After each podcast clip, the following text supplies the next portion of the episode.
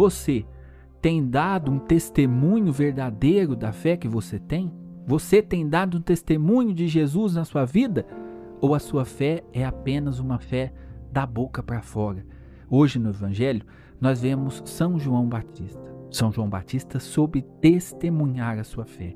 Ele pregou, anunciou, preparou os caminhos para a vinda de Jesus, mas a sua vida refletia esse ser testemunha de Jesus. E nós precisamos, meus irmãos, parar para ver se a nossa vida também reflete a fé que nós temos. Porque se a nossa vida não reflete a fé que eu tenho, tá tudo errado.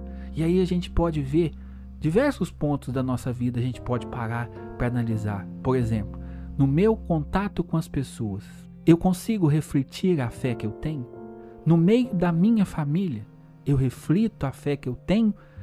Ou a minha fé é vivida apenas na igreja? Tem gente que é assim, que na igreja, no final de semana, está ali arrumadinho, e aí trata as pessoas da pastoral, que serve junto, trata as, trata as pessoas na igreja, paz de Jesus, não sei o que, não sei o que. Chega em casa, é um cavalo.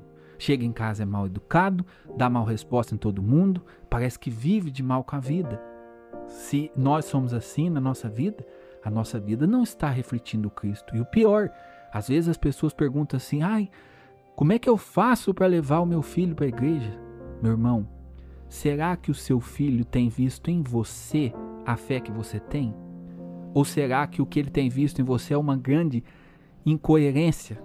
Você vai na missa no final de semana, não falta uma missa no final de semana, mas chega em casa, xinga todo mundo, trata o filho, esposa mal, ou a esposa trata o marido, os filhos, faz tudo como se fosse uma obrigação, faz tudo xingando. Esse não é o testemunho da nossa fé, isso não é um testemunho autêntico, coerente da fé. Se você é cristão, você sabe que a família é um chamado para você e aquilo que você está fazendo ali na família deve ser feito como parte desse chamado. Você deve fazer com amor, como se estivesse fazendo para o próprio Cristo. Mas se você só xinga, só reclama, o que que você está transmitindo para as pessoas? Que a sua fé é uma hipocrisia. E quem vai se convencer através de uma hipocrisia? As pessoas precisam enxergar a minha fé no meu jeito de ser, na paciência que eu tenho, no perdão que eu dou, na compreensão que eu busco ter, na maneira que eu faço as atividades na minha casa. As pessoas precisam enxergar Jesus aí. Agora, isso é um grande desafio. Não é sem essa noção de desafio, de chamado cristão, isso tudo é um tanto de conversinha vazia para encher linguiça. É desafio, é luta, mas nós não podemos viver fugindo dessa luta. Nós precisamos dar um testemunho coerente com a minha família, mas também nos grupos que eu convivo, na minha roda de amigos, quando sai aquele assuntinho malicioso. Você não pode ser mais um que está ali para falar e para ter conversas mundanas no seu grupo de WhatsApp. Você não pode estar em um grupo aonde só circula pornografia, aonde só circula fofoca. Isso não condiz com a fé que você tem. E que coisa triste. Se a pessoa está ali na igreja, sentada, até parece piedosa, mas aquilo é oco por dentro. E, gente, nós podemos enganar as pessoas, mas nós não podemos enganar a Deus. Então, é preciso hoje parar para perguntar Será que eu estou dando ou lutando para dar um testemunho da fé que eu tenho?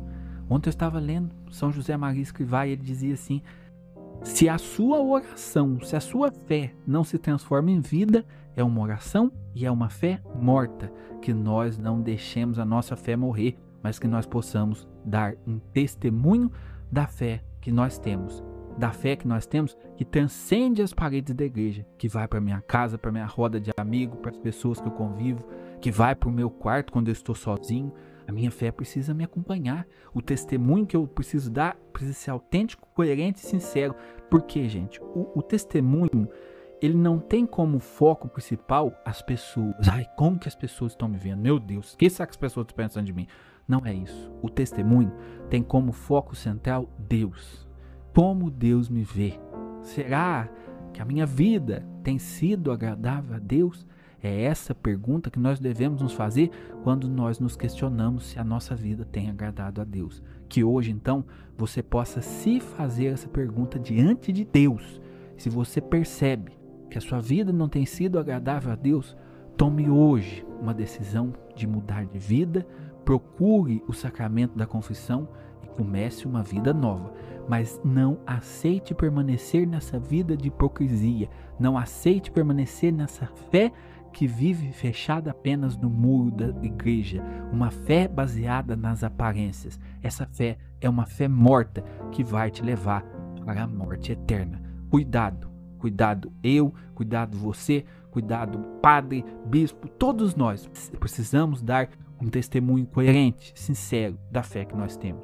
Em nome do Pai, do Filho e do Espírito Santo. Amém.